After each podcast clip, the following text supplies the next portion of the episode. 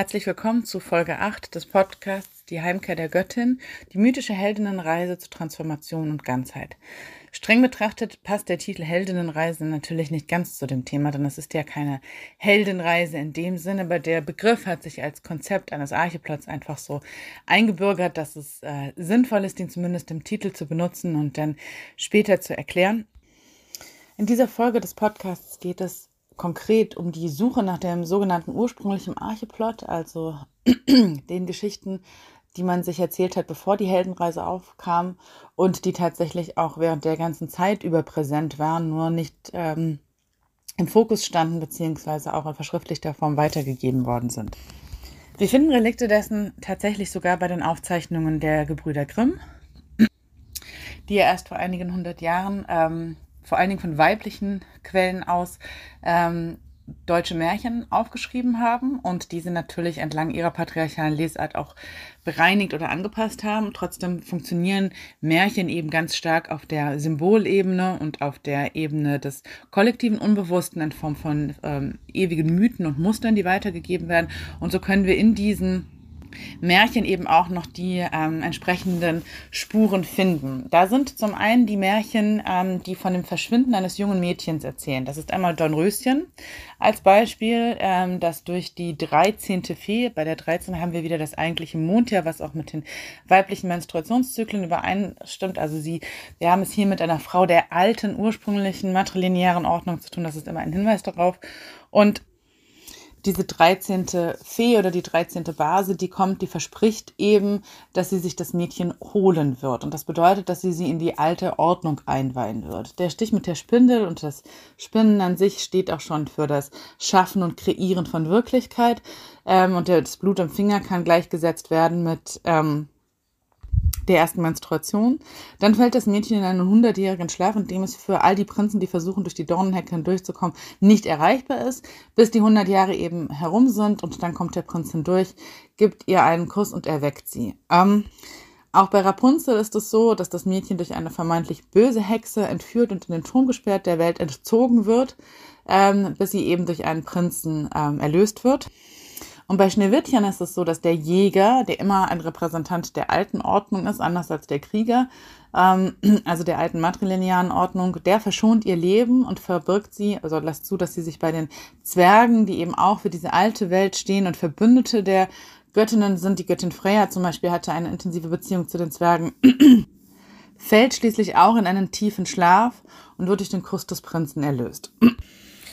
Wenn man die ganzen patriarchalen Schichten darüber entfernt, dann nehmen wir hier wahr, dass ein junges Mädchen durch eine an die höhere Weisheit und alte Ordnung in Verbindung mit der großen Mutterkraft stehenden Frau eingeweiht wird und das Geheimnis des Verschwindens, um dann als gereifte junge Frau die bereits im Kontakt mit dem Göttlichen und damit mit sich selbst steht, ähm, auf das Leben zuzutreten und dann eben auch bereit ist, sich einen Gefährten zu suchen, sich zu verlieben, all die Erfahrungen zu machen, für die wir eben auch hier sind.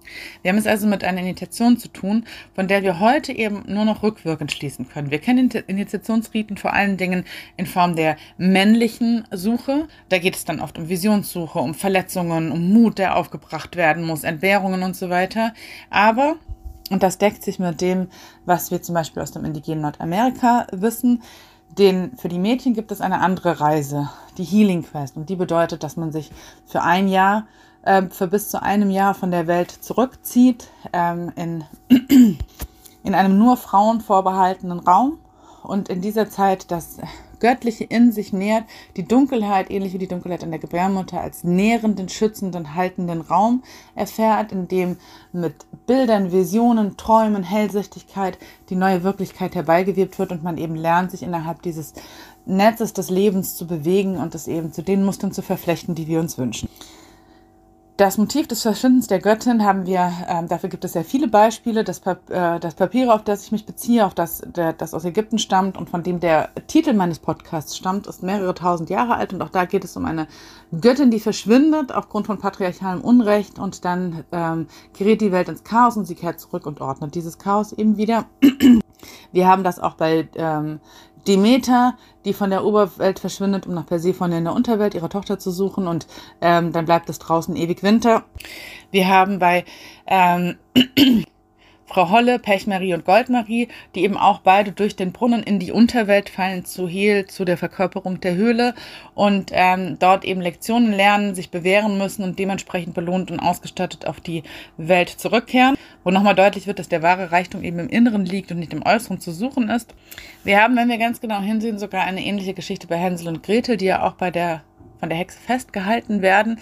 Der Junge ist in größerer Gefahr als die, ähm, als die Gretel, weil sie eben an ihrem angestammten Ort ist und sie befreien sich und kehren dann zurück und können mit diesem veränderten Bewusstsein, von diesem transformierten Bewusstsein, die Probleme, vor denen sie geflohen sind oder die sie überhaupt dorthin gebracht haben, lösen. Mit Blick auf den ursprünglichen Archeplot bedeutet das, dass die Göttin eben nicht wie der Held auszieht, erobert, bekämpft und sich im Außen bewähren muss, sondern dass die Reise, die Heimkehr der Göttin und damit die weibliche Heldenreise, die weibliche Göttinnenreise immer eine Einkehr in das Innere ist. Das kann sichtbar gemacht werden durch das Aufsuchen von Höhlen, von dunklen Orten, von Menstruationshütten.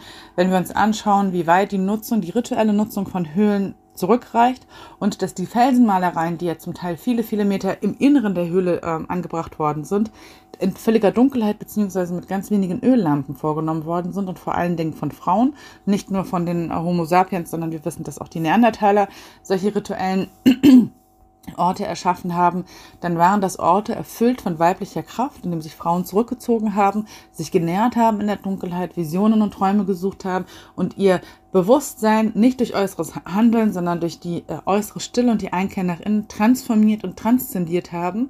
Sie haben also nicht versucht, das Problem zu bekämpfen, so wie wir das aus der heutigen Heldenreise kennen, sondern sie haben ihr Bewusstsein vertieft, erweitert, transzendiert und mit einem neuen, veränderten Bewusstsein zur Welt zurückzukehren. Und die Märchen von Dornröschen, von Schneewittchen, von Frau Holle erzählen uns eben davon, wie Mädchen ab der ersten Menstruation in diese besondere Form der weiblichen Transzendenz eingeweiht worden sind. Das ist ein Relikt, das davon übrig bleibt. Und das wird eben in der weiblichen Linie weitergegeben. Und diese Frauen wurden eben dann zu Hexen stilisiert.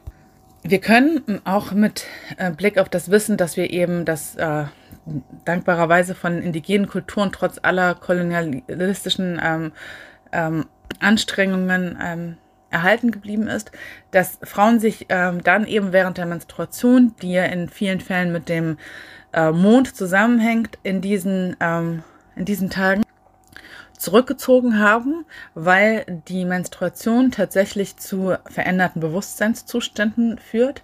Die hormonellen Veränderungen sorgen für ein großes Maß an an Hellsichtigkeit, an Empfänglichkeit und das wird eben verstärkt, indem man bewusst die Dunkelheit, bewusst die Abgeschiedenheit aufsucht, um eben mit die Augen, das Sichtbare für die Augen zu verschließen und mit den inneren Augen sehen zu können. Das hat also nichts mit Unreinheit oder ähnlichen Dingen zu tun, sondern da geht es um diese bewusste Visionssuche, die einmal im Monat initiiert worden ist. Und wenn es dann zu wirklichen Krisen und Problemen gekommen ist, ähm, zum Beispiel Verlusterlebnisse, dann können wir davon ausgehen, dass die Frauen ganz bewusst für viele Wochen und Monate bis zu einem ganzen Jahr äh, sich von der Welt abgeschottet haben und verschwunden sind. Da haben wir eben das Verschwinden der Göttin, an das sich immer die Heimkehr der Göttin anschließt. Das wird vom Außen so beschrieben, was sozusagen das Verschwinden der Göttin anrichtet auf der Welt und dann aber eben auch ihre siegreiche Wiederkehr, mit der sie dann die Probleme im Außen tatsächlich löst. Wir können den Bogen sogar noch etwas weiter spannen und davon ausgehen, dass wenn wir sehr traurig darüber sind, dass ähm, die patriarchalen Veränderungen zum Verschwinden der Göttin geführt haben, daran, dass wir uns nicht mehr daran erinnern, dass wir eine in einem großen, weiblichen, haltenden, nährenden, liebenden Universum und Kosmos leben, ähm, dann können wir uns das gleichermaßen vorstellen. Wir haben uns vielleicht oft die Frage gestellt, warum wurde denn nicht mehr gekämpft? Warum haben unsere Vorfahren denn nicht mehr dafür gemacht, um das, was damals passiert ist, aufzuhalten. Da gibt es mehrere Gründe für und wir wissen ja auch ähm, zum Beispiel durch die, ähm, durch die Amazonen und so weiter, dass es sehr wohl Frauengruppen gab, die gekämpft haben und die den Männern auch ordentlich eingeheizt haben. Aber prinzipiell ist das Kämpfen eben nicht der weibliche Weg. Das ist ja etwas, was viel später erfunden worden ist durch das Patriarchat, durch den Privatbesitz, durch die ähm, Figur des Kriegers, sondern der Weg der Göttin ist immer das Rückz der Rückzug und das Verschwinden und das Transformieren des Bewusstseins in der Dunkelheit. Und wenn wir das jetzt auf das große Ganze übertragen, dann können wir sehen, ja, ähm, die Göttin das göttlich-weibliche, das ist verschwunden oder unsichtbar gemacht worden an der Oberwelt, aber sie hat in den Tiefen unseres Bewusstseins, unseres weiblichen Bewusstseins überlebt und ähm, hat dort ihr auch mit unserer Hilfe, in dem Moment, in dem wir unser Bewusstsein transformieren, transzendieren, ähm, tun wir das für alle und auch für die Göttin. Ähm, sie hat ihr Bewusstsein erweitert und verändert, um jetzt mit neuen Antworten und Lösungen auf diese Welt zurückzukommen, die dem ähm, überkommenen patriarchalen Bewusstsein weit überlegen sind. Und genau diesen Punkt erleben wir jetzt gerade, dass dieses neue, transformierte, transzendente Bewusstsein ganz vielen Frauen erwacht. Ich nenne das ja immer, dass es durch die Hintertür des Bewusstseins kommt und oftmals eben das Momentum der Krise dafür benutzt, weil wir wachsen alle in einer patriarchal geprägten Welt auf. Das bleibt uns nicht aus, dass wir an irgendeinem Punkt uns damit auseinandersetzen müssen und das, das zumindest ähm, unsere Anpassungsleistung herausfordert. Also zu erkennen, erstmal denken wir eine ganze Zeit lang, mit uns stimmt was nicht, weil die Welt da draußen so männlich geprägt ist. Dann erkennen wir irgendwann, hoffentlich, dass mit uns alles in Ordnung ist und dass es diese Welt ist, die Kopf steht. Und zwar deshalb, weil es eben diese patriarchale Machtergreifung gegeben hat. Ein System, unter dem ja nicht nur die Frauen leiden, sondern tatsächlich auch die allermeisten Männer. Es sind ja wenige Männer, die alle Privilegien ausschöpfen. Darauf werde ich aber gleich nochmal zurückkommen. Auch wenn natürlich prinzipiell alle Männer davon profitieren. Wer daran nicht glaubt, kann ja mal als weiblich gelesene Person ähm, durch einen vollbesetzten Hauptbahnhof laufen und feststellen, dass die Männer einfach nicht ausweichen. Gar nicht, weil sie böse sind, sondern weil sie in ihrem Bewusstsein gar nicht wahrnehmen, dass ihnen da eine Frau entgegenkommt und einfach abgespeichert haben, die weicht mir sowieso aus. Ich muss mich nicht darum kümmern. Die Göttin ist also von der Oberfläche verschwunden. Für uns für eine unerträglich lange Zeit, mindestens 7000 Jahre lang. Doch jetzt kehrt sie zurück über unser Bewusstsein, transzendiert, transformiert und sie muss das Patriarchat nicht bekämpfen, sondern sie löst tatsächlich das Patriarchat an der Wurzel. Das ist ein radikales Verständnis von Patriarchatskritik und vom Begreifen des göttlich-weiblichen oder des weiblich-göttlichen.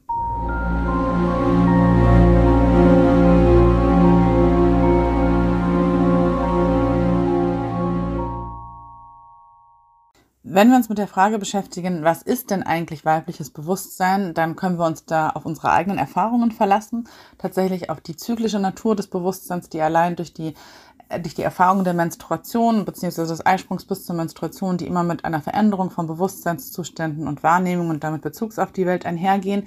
Und wir können die Zeit, in der wir menstruieren, als eine Art äh, Ausbildung betrachten und ab dem Moment, wo wir in die Wechseljahre übergehen, ähm, haben wir das so oft geübt und so oft erlebt, dass wir nicht mehr unseren Körper als ähm, Mittel des Übergangs nutzen, sondern dass wir das tatsächlich aus eigener mentaler Kraft können.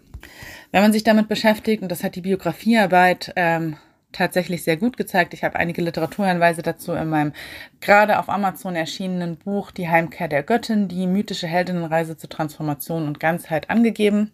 Dann finden wir heraus, dass Frauen, vor allen Dingen auch Frauen, die ein in Anführungszeichen schweres Leben gehabt haben, keine gute Ausbildung, Kinder alleine großgezogen haben, Gewalt erlebt haben, migrantische Erfahrungen gemacht haben, Fluchterfahrungen gemacht haben ähm, und vor allen Dingen Frauen auch aus anderen ähm, Gesellschaftszusammenhängen, die in irgendeiner Form Erfahrungen mit patriarchaler Gewalt, patriarchaler Unterdrückung, patriarchalem Silencing gemacht haben dass diese Frauen irgendwann lernen, nicht mehr auf das Außen zu hören, sondern auf ihre inneren Stimmen. Und ich glaube, das ist etwas, was wir auch in der Gegenwart gut kennen von Frauen, die narzisstischen Missbrauch ausgesetzt werden. Der Narzisst nimmt alles, was die Frau ihm erzählt, alle Verletzlichkeiten, alle Teile ihrer Biografie und verwandelt sie in eine Waffe gegen sie und macht daraus etwas toxisch. Er greift permanent ihr Selbstbild an, ihre Identität, ihren Glauben an sich selbst. Er sorgt dafür, dass sie in einer permanenten ähm, Flucht- und Angstreaktion ist, ihr Nervensystem überreagiert und sie sich selber überhaupt nicht mehr glaubt. Auf einer kollektiven Ebene ist das genau das, was das Patriarchat mit uns seit 7000 Jahren macht. Auf ganz vielen Ebenen, indem es die Geschichten nicht weiter überliefert hat, indem die Göttinnen zu ähm, willfährigen Huren degradiert und dann schließlich ganz gebannt worden sind, in dem Frauenkörper beschämt worden sind und dem erklärt worden ist bis in die jüngsten Tage der Wissenschaft. Äh, Darwin, C.G. Jung, Sigmund Freud lassen grüßen, dass Frauen den Männern genetisch, aber auch ähm, kognitiv unterlegen sind und das niemals überwinden können.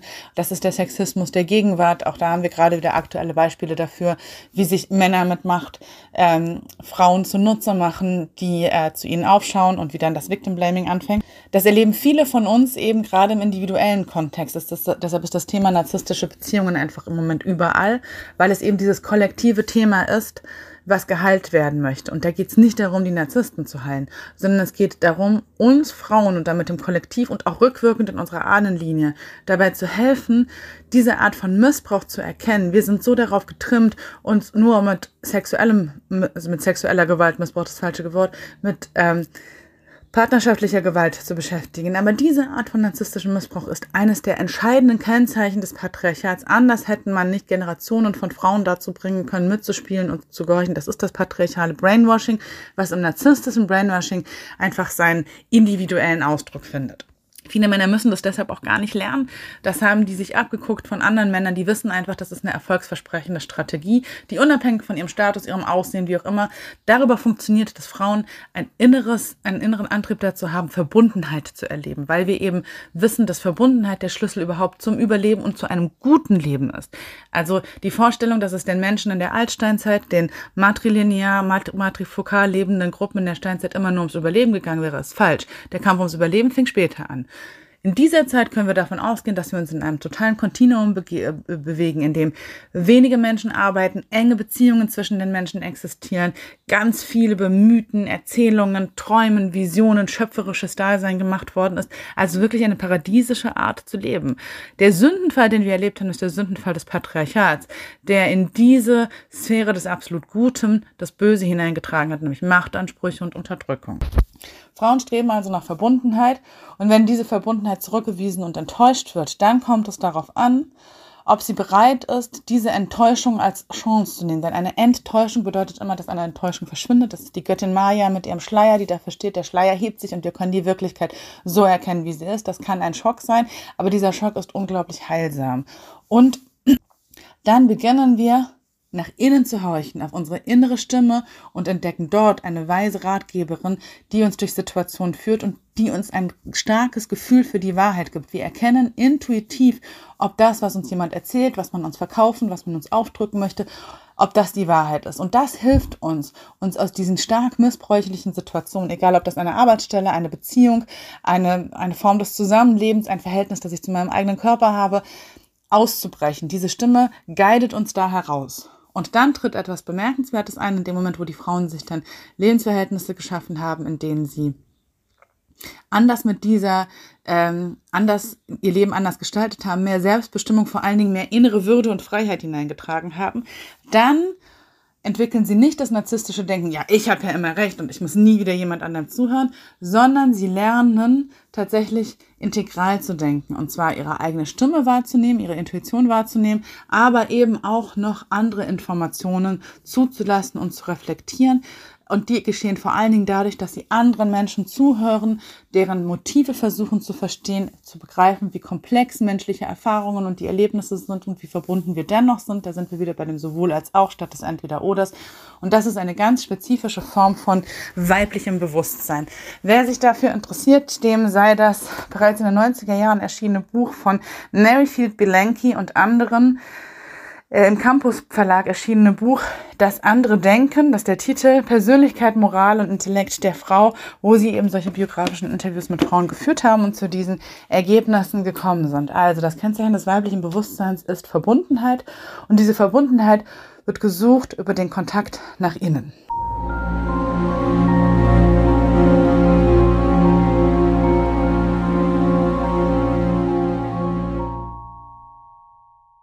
Wenn wir darüber nachdenken, was Bewusstsein ist, dann geht es oft darum, dass wir Hypothesen über die Wirklichkeit anstellen, vor allen Dingen über die Zukunft. Das ist etwas, was wir permanent machen. Es gibt zwei äh, amerikanische ähm, Psychologen, äh, Kelly und Alice, deren Theorien da oft angebracht werden. Das eine ist die Theorie, dass wir alle eben wie Wissenschaftler vorgehen und aus den bereits bekannten Informationen Thesen erschaffen für die Zukunft und diese dann flexibel anpacken. Und die andere ist, dass wir eben bestimmte Aussagen über uns und über die Zukunft treffen.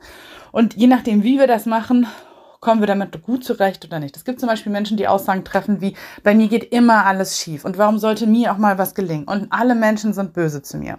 Das sind generalisierende, katastrophisierende Aussagen, die dazu führen, dass mein Weltbild und meine Erwartungen immer pessimistischer werden, was zu Angstzuständen, Schlafstörungen und natürlich Depressionen leiten kann. Gleichzeitig, wenn ich per permanent Vorannahmen über die Wirklichkeit anstelle und wir wissen ja, dass ich mein Wissen über die Wirklichkeit mit jeder Stunde, die ich wach verbringe und auch träumend verbringe, erweitere, erweitere, wenn ich dann bereit bin, diese Informationen zuzulassen, führt immer dazu, dass die Zukunft ja in 99,9 Prozent der Fälle nicht so eintritt, wie ich sie mir vorstelle, erwünscht, berechnet oder befürchtet habe. Ich bin also permanent mit Situationen konfrontiert, auf die ich nicht vorbereitet bin, sondern muss meinen Plan jetzt komplett umdenken und anpassen, was oft eine kognitive Überforderung darstellt. Tatsächlich ist es auch, das ist äh, der Bogen, den ich dir gerne schlagen möchte, genau die Art und Weise, wie sich äh, Storytelling, ähm, Artificial Intelligence darauf bezieht. Ne? Das sind Mustererkennungen, das heißt, aus den vergangenen Mustern und den Daten, die bekannt sind, wird eine Vorhersage getroffen dafür, wie die Zukunft aussieht und was eintreten wird. Nun weiß wahrscheinlich jeder, der schon mal ein bisschen länger mit einer KI gearbeitet hat, dass das manchmal ganz schön äh, langweilig, ermüdend, irreführend und auch einfach schlicht falsch sein kann, was dabei herauskommt, ähm, weil diese Vorhersagen eben nicht zu tre treffen, weil die Datenlage ungenügend ist, weil die KI nicht genug weiß, weil sie es nicht versteht. Wenn wir das weibliche, das ursprüngliche Bewusstsein betrachten wollen, dann kann das sehr hilfreich sein, wenn wir uns mal unseren nächsten Verwandten, nämlich den Säugetieren, zuwenden und mal anschauen, wie die damit umgehen. Die haben Instinkte, die bestimmte Prinzipien verkörpern, aber sie sind durchaus bereit, zu jeder, auf jede Situation individuell und flexibel zu reagieren. Wenn wir uns als Schöpfer begreifen, dann heißt das, dass wir aufhören, permanent das Narrativ zu kontrollieren. Wie geht die Geschichte weiter? Morgen wird das passieren. In einem Jahr werde ich da sein. Wenn ich nur das und das genug mache, dann wird das eintreten. Naja, und dann tritt das halt nicht ein, weil das Leben dazwischen kommt. Und dann ist unsere Version, die wir von der Wirklichkeit hätten, und die Wirklichkeit, die liegen dann so weit auseinander, dass es uns niederringt, uns Depressionen verschafft, uns schlecht fühlen lässt, weil wir mit dieser Situation völlig überfordert sind. Wenn wir aber zu wirklichen Schöpferinnen unseres Lebens werden, dann hören wir auf, die Geschichte zu kontrollieren. Wir akzeptieren, dass wir nicht die einzigen Kräfte in diesem Universum sind. Unser Wille ist nicht die einzige Kraft, die hier wirkt, auch wenn es eine sehr mächtige Kraft ist.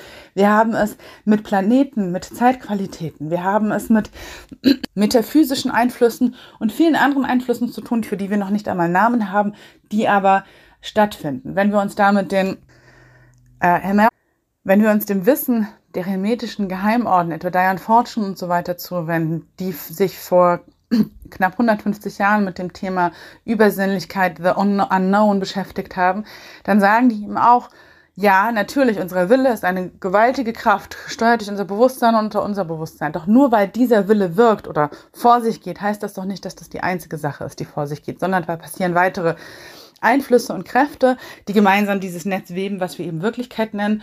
Und die sehr viel effizientere und erfolgreichere Methode ist es, mir in jedem Moment neu zu betrachten, mit was ich es zu tun habe, also alle Informationen auf mich einwirken zu lassen, um dann aus diesem Moment heraus einen sowohl durch meine Intuition, also mein Erfahrungswissen, als auch meinen überlegenen Verstand eine Lösung entstehen lassen und darauf kreativ, schöpferisch im Moment zu antworten, statt mit Plänen darauf zuzugehen, die ich vielleicht vor einem Jahr, vor zwei Jahren gemacht habe und die mit dieser Situation, die dieser Situation überhaupt nicht entsprechen oder wenn dann auch nur ungenügend.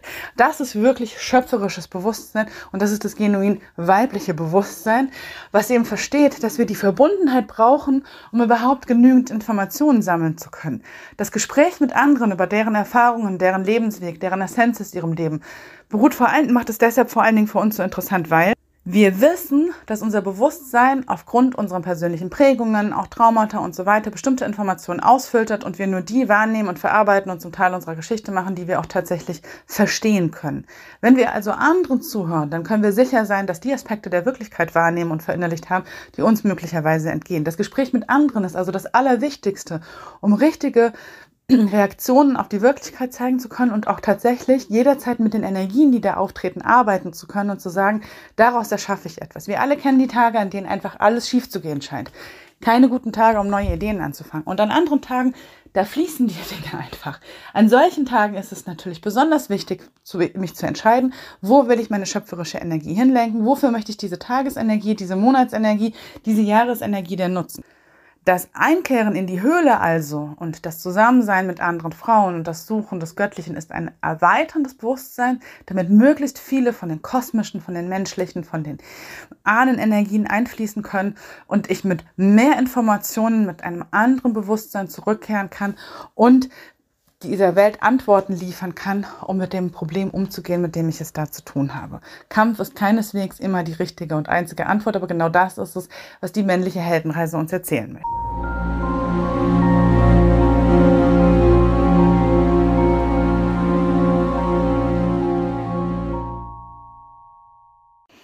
Nun ist es ja aktuell total angesagt, ähm, sich mit äh, dem Einfluss psychedelischer Substanzen ähm, bewusstseinserweiternde, heilende Erfahrungen zu machen, die eben auch oft in einem rituellen Kontext stattfinden. Und das hat aus meiner Sicht heraus auch seine absolute Berechtigung, wenn das in einem sicheren äh, Rahmen abläuft, weil ich ähm, selber schon oft Zeugin dessen werden konnte, was für einen transformierenden, heilenden Charakter das für viele Menschen hat. Jetzt kommt aber das große Aber.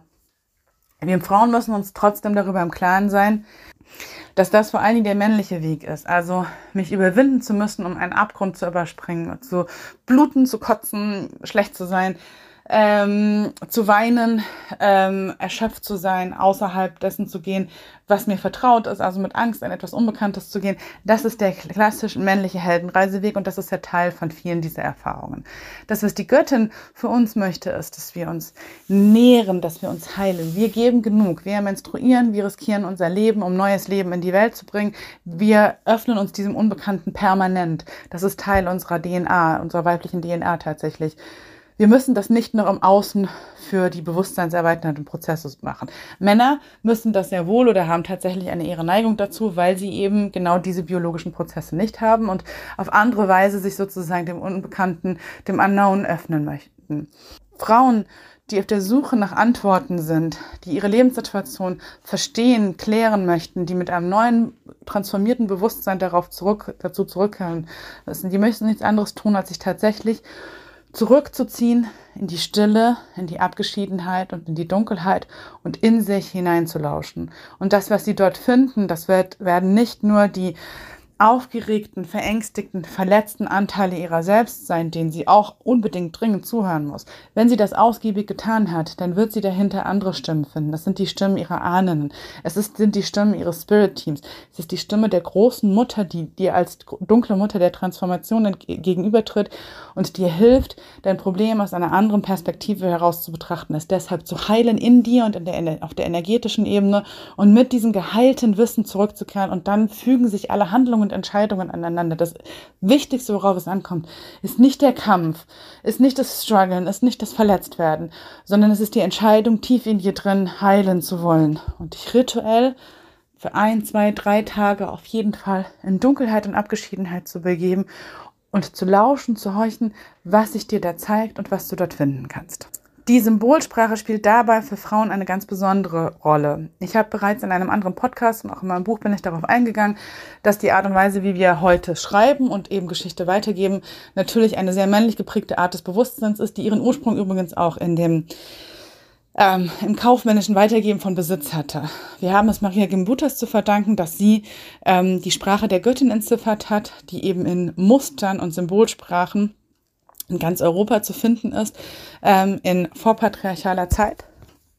Das bedeutet für uns Frauen, dass wir uns, wenn wir Heilung, Antworten suchen, Weisheit und Transformation, uns vor allen Dingen der visuellen Ebene, der Ebene der Symbole zuwenden sollen. Ein Symbol ist sehr viel mehr als ein Zeichen. Es hat eine Bedeutung über sich selbst hinaus. Es kann von uns intuitiv entschlüsselt werden und es ist eng mit unserem kollektiven Unterbewusstsein verbunden, so dass wir tatsächlich auf der Symbolebene sowohl mit unserem eigenen als auch mit dem kollektiven Unbewussten kommunizieren können, Dinge verstehen können, Weisheitsschlüssel aufschließen können. Das ist übrigens genau die Funktion, die die Schlüssel der Göttin Hekate, die ich ja bereits vorgestellt habe, ähm, und die die wichtigste Göttin der Transformation und der weiblichen Heldenreise ist, weil sie eben unsere Begleiterin ist, die Fackelträgerin ist, die vor uns hergeht und uns die Angst vor der Dunkelheit nimmt.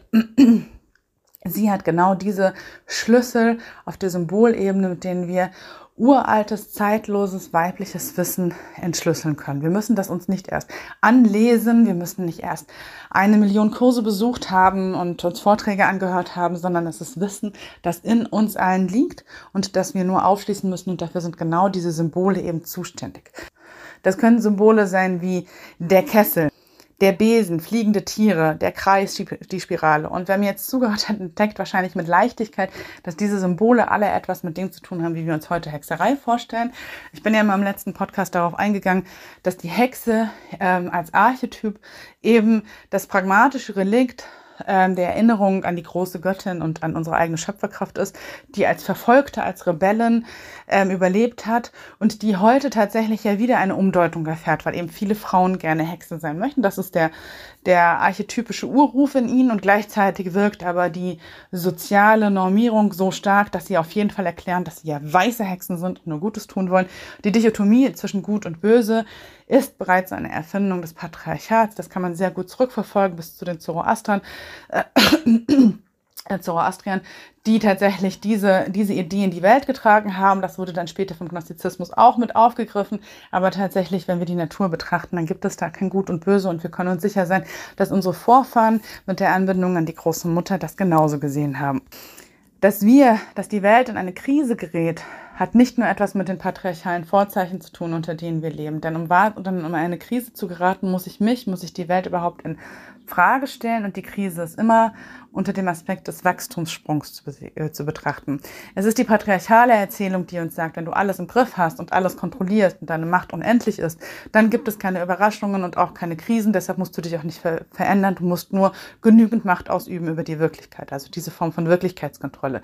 Tatsächlich ist es aber so, dass wenn wir uns auch hier wieder nach außen wenden, dass es immer krisenhafte Ereignisse sind, die bei der Natur dafür sorgen, dass neue Anpassungsleistungen entstehen und Lösungen gefunden werden.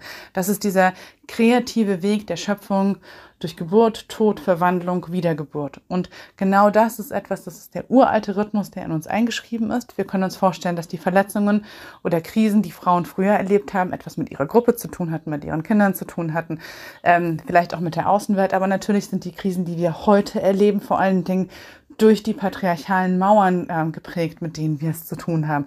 Das erkennen wir daran, dass wir uns ganz wenig damit beschäftigen, was Frauen eigentlich brauchen, was weibliche Lust ist, was weibliche Erfüllung ist, was weibliches Erleben ist. Aber auch da sehen wir eben, dass immer mehr Frauen aufhören, da in der bloßen Kritik zu bleiben, die auch ihre Berechtigung hat und wichtig ist, sondern vor allen Dingen anfangen, Frauenräume zu erschaffen. Und in diesen Frauenräumen ist vor allen Dingen eins wichtig, dass wir einander und unseren Geschichten zuhören. Und zuhören ist nicht das, was wir unter Smalltalk verstehen, dass jeder halt so ein bisschen was erzählt und ich sage dann, was es mit mir zu tun hat, sondern wirklich einen Raum zu eröffnen, in dem die andere sich wahrgenommen, gehalten, gefühlt fühlt, in der ihr Erlebtes ein Echo in mir auszeugt und ein, erzeugt und eine echte Verbundenheit. Und dieses Erzählen von Geschichten von Frauen in geschützten Frauenräumen das verändert die Welt. Denn das sorgt dafür, dass wir heilen, unsere Ahnen heilen, dass die Welt heilt und die geheilte Weiblichkeit zurückkehren kann und Antworten auf das findet, was wir bewältigen müssen, nämlich all die Probleme, die wir mit der patriarchalen Herrschaft, mit dem, ähm, mit der Dominanz von Privatbesitz, von Geld jetzt haben. Ein Planeten, der kurz vor dem Kollaps steht, einer Weltbevölkerung, die durch immer mehr Krisen ähm, wie Hunger, Flucht und so weiter gebeutelt wird. Wir brauchen also dringend ein verändertes Bewusstsein und dieses veränderte Bewusstsein wird aktuell von den Frauen geboren. Und um dazu zu gehören, muss man keine Ausbildung gemacht haben, man muss keinen Kurs besucht haben, man muss weder irgendetwas besonders können.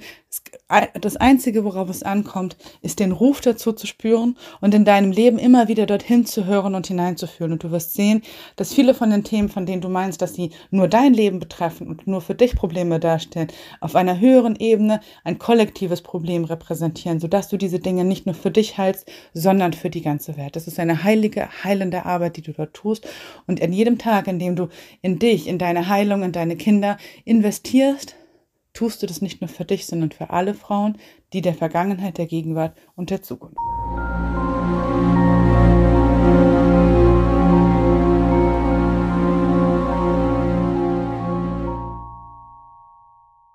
Wir Frauen, und auch das ist ein Ergebnis patriarchaler ähm, Erfahrungen, stellen uns Verbundenheit oder Beziehungen zu anderen immer als etwas vor, was lange wachsen und sich bewähren muss und dem man am Ende doch nie so ganz trauen kann. Es gibt einen anderen, intuitiveren Zugang dazu. Als Frauen sind wir alle miteinander verbunden und diese Verbundenheit muss nicht erst von uns erzeugt werden, die muss auch nicht permanent von uns bestätigt und erneuert werden, sondern die ist da. Und wenn es in deinem Leben aktuell etwas gibt, was du unbedingt verändern möchtest, wenn du also deine mythische Göttinnenreise antreten möchtest, dann spielt da zum einen der Rückzug von der Welt, das bewusste Aussuchen der Dunkelheit eine große Rolle, aber eben auch die, ähm, das bewusste Aufsuchen von Frauenräumen, Frauen, eine Frau zu finden, mit der du deine Geschichte teilen kannst, die mit dir darüber spricht, die das Ganze reflektiert. Das kann deine beste Freundin sein, das kann jemand sein, ähm, zu dem du vielleicht gar nicht so eine enge Beziehung hast. Und da geht es nicht darum, jemandem etwas zu schulden oder diese Beziehung immer wieder pflegen und aufgreifen zu müssen. Wir sind alle miteinander verbunden. Das sind keine bewussten Entscheidungen, die wir treffen, sondern die sind da. Und du wirst dich, wenn du umschaust, immer in deinem Leben, wirst du immer die Menschen finden, die du gerade brauchst. Das Problem ist eher, dass dein Fokus nicht darauf liegt. Aber alles, was du brauchst, umgibt dich, ist da und kann von dir gefunden und auch genutzt werden, ohne dass es darum geht, jetzt nutzt du aber jemanden aus. Wenn es darum geht zu verstehen, wie wir denn überhaupt in diese Krise hineingeraten sind, dann möchte ich einen weiteren Archetyp vorstellen, der kein weiblicher ist, der mit der weiblichen Geschichte aber ganz eng verbunden ist. Wir haben bereits die Figur des Jägers kennengelernt, die immer schon für die alte Ordnung steht. Und wir haben tatsächlich in der patriarchalen Welt den Archetyp des Teufels der Teufel, der einerseits der Verbündete der Frauen ist, der ihnen ähm, Macht verleiht, der sie an, ähm, an den oft auch finsteren Zugang zum weiblich-göttlichen erinnert, mit dem sie eben auch sich zur Wehr setzen, verteidigen, beschützen, bewahren können und der die patriarchale Welt eben auch ad absurdum führt. Wir finden das in Goethes Faust, aber auch in vielen ähm, zeitgenössischen Verarbeitungen. Da taucht der Teufel auf und führt den scheinbar ehrbaren, aber natürlich immer total patriarchalen Mann ähm, in die Irre und wirft ihn auf sich selbst zurück, bis dieser entweder verrückt wird, ein Verbrecher wird oder aber erkennt, dass die Wirklichkeit nicht so ist, wie sie ist. Und den Frauen gegenüber tritt er oft als der große Befreier auf, als der große Verführer, der zum Beispiel die ganzen unterdrückten sexuellen Wünsche, wenn wir uns vorstellen, dass bis bis vor 120 Jahren noch ähm, das Abschneiden der Klitoris als eine vom Gründungsvater der Psychoanalyse Sigmund Freud vertretenen äh, Position war, um Frauen ähm, psychisch zu heilen. Und nach wie vor Frauen, die ähm, in Anführungszeichen verrückte Reaktionen auf eine missbräuchliche Beziehung, eine missbräuchliche Welt, auf missbräuchliche Zusammenhänge zeigen, dass die als verrückt erklärt werden, dann sind wir davon gar nicht so weit entfernt.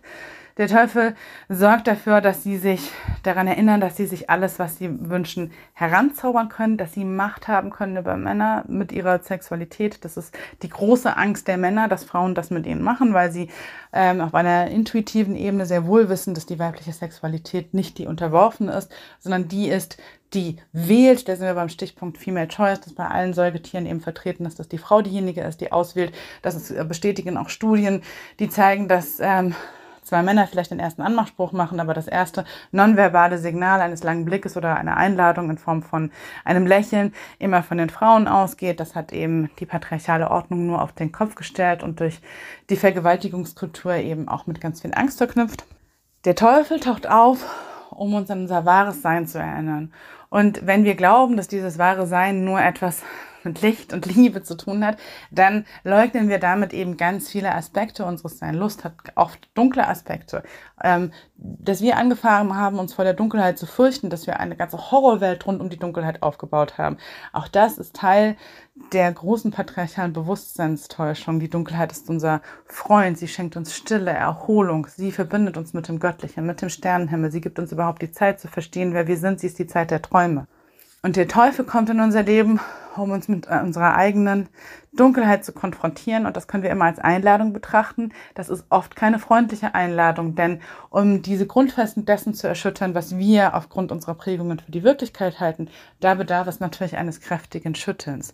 Deshalb haben wir den Teufel als großen Verführer, mh, ähm, aber natürlich auch als Archetyp in vielen in vielen Filmen auftauchen, wo er den Held von seiner, äh, von seiner Reise abbringt, weil er die eben lächerlich findet.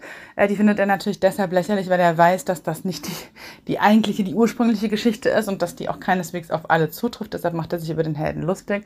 Und die Frau führt er eben oft in die Versuchung und fragt sie, naja, was willst du denn? Willst du dich selbst finden, dann bitte hier entlang. Oder willst du das Spiel da draußen mitspielen? Willst du ähm, um Schönheit, um Männer, um Macht, um Geld buhlen, dann bitte hier entlang, ich öffne dir die Türen. Auch da sind wir wieder an dem Punkt, dass es um die bewusste Entscheidung geht und wir finden diesen Archetyp in vielen Filmen und Serien. Ähm, aktuell zum Beispiel in dem in der Serie uh, The Doors, in der es um den Times Square in den 70er Jahren geht, ein Ort von Prostitution und Gewalt und Ausbeutung. Und da kommt eine junge Frau aus Minnesota am Bahnhof an und wird von dem durchaus verführerisch, charmant, diabolisch auftretenden Zuhälter Cece verführt. Und es ist nicht so, als wäre sie das arglose Mädchen. Sie hat sich vorher auch schon prostituiert. Sie kennt so ein bisschen die Welt. Sie weiß, auf was er sich da einlässt. Sie geht diesen Deal mit dem, sie geht mit dem Deal mit dem Teufel ein und sie bekommt tatsächlich auch das, was sie sich wünscht. Sie wird dann später berühmt als Pornodarstellerin, aber sie muss dafür eben auch sehr, sehr viel hinnehmen und entwickelt eine Sucht, wird von Sisi eben auch, den sie lange Zeit glaubt, kontrollieren zu können, eben auch misshandelt. Ähm, da sind wir wieder an dem Punkt, dass wir als Frauen uns entscheiden möchten. Welche Bühne mache ich auf? Gebe ich meinem narzisstischen Ex wieder die Gelegenheit, in mein Leben einzubrechen. Wenn das der Fall ist, dann geht es nicht darum, Schuldgefühle zu haben ähm, oder mich schuldig fühlen zu müssen, sondern mich an die Entscheidung zu erinnern und mich zu fragen, was mich zu dieser Entscheidung gebracht hat. Mich zu fragen, wer hat denn da gedacht, wer hat denn da gefühlt, was ist dieses, was darauf antwortet? Sind das ungeheilte Anteile in mir, die aus meiner Kindheit stammen, aus anderen Erfahrungen? Was brauchen diese Anteile, damit sie das nicht mehr im Außen suchen, sondern damit sie in mir heilen können? Und wenn wir tatsächlich von patriarchalen Einflüssen heilen wollen, dann bleibt uns nichts anderes übrig, als uns zurückzuziehen. Ähm, Im besten Falle mit Frauen, die den ähnlichen Weg gehen, aber wenn das nicht möglich ist, denn Frauen sind, können eben aufgrund ihrer patriarchalen Prägungen genauso von Konkurrenz, Gemeinheit, Macht, Gewalt geprägt sein, dann müssen wir uns in uns selbst zurückziehen, dürfen wir uns in uns selbst zurückziehen und finden da die Verbundenheit und den Anschluss, den wir suchen. Und das heißt nicht, dass wir mit Männern keine Beziehungen, keine Partnerschaften, keine Firmen gründen können das können wir alles. Worum es geht, das ist, dass wir uns selbst gefunden haben, dass wir den Klang unserer inneren Stimme kennen, dass wir wissen, wie sich unsere Intuition anfühlt, dass wir uns selbst begegnet sind, auch unseren Schattenseiten. Und Schattenarbeit ist aktuell ein Wort, das absolut inflationär benutzt wird, wo es dann aber oft um solche Sachen geht wie, ich bin so perfektionistisch. Naja, das ist jetzt kein Schatten. Das ist eine Anpassungsfähigkeit, die du irgendwie entwickelt hast. Schatten sind richtig tiefe Sachen, vor denen du, über die du noch nicht mal nachdenken möchtest, die aber tatsächlich da sind. Dinge, über die du gelogen hast. Dinge, in denen du dich aus freien Stücken dafür entschieden hast, äh, gegen deine Prinzipien und Werte zu verstoßen in denen du das verraten hast, was dir wichtig war, in dem du dich bewusst falsch verhalten hast. Und diese Dinge zu reflektieren, das kostet sehr viel Mut und ist eine lang andauernde Reise, aber genau darin liegen eben auch die großen Möglichkeiten.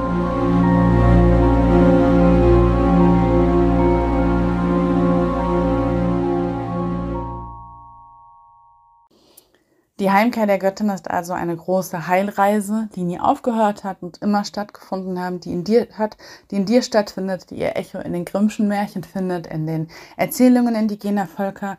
Die Göttin ist nie wirklich verschwunden, sondern sie wird von uns durch unsere Körper, durch unser Bewusstsein, durch unsere Heilarbeit in die Welt zurückgeboren und wir brauchen keine Angst zu haben vor dem, was vor uns liegt, denn alles, was wir brauchen, tragen wir in uns.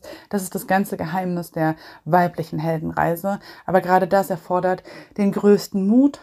Man bringt uns von Kindern, von kleinen Mädchen an auf bei, dass wir uns selber eigentlich nicht vertrauen können, ähm, dass vieles von dem, was wir intuitiv machen, vom Außen als falsch ähm, abgeurteilt wird und zurückzufinden zu unseren eigenen Stimmen, zu der Stimme in uns, die uns führt und leitet und die uns anschließt an das große weiblich-göttliche, das der Ursprung von allem ist.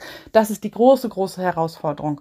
Und wenn es dir gelingt, die Krisen, die du möglicherweise in deinem Leben erlebt hast oder auch aktuell erlebst, als Möglichkeit zu betrachten, dich diesem großen, dunklen, göttlich-weiblichen Raum zu öffnen und die Liebe, die von dort ausströmt, zu empfangen, dann wird sich dein leben und werden sich deine Beziehungen zu anderen auf magische Weise verwandeln.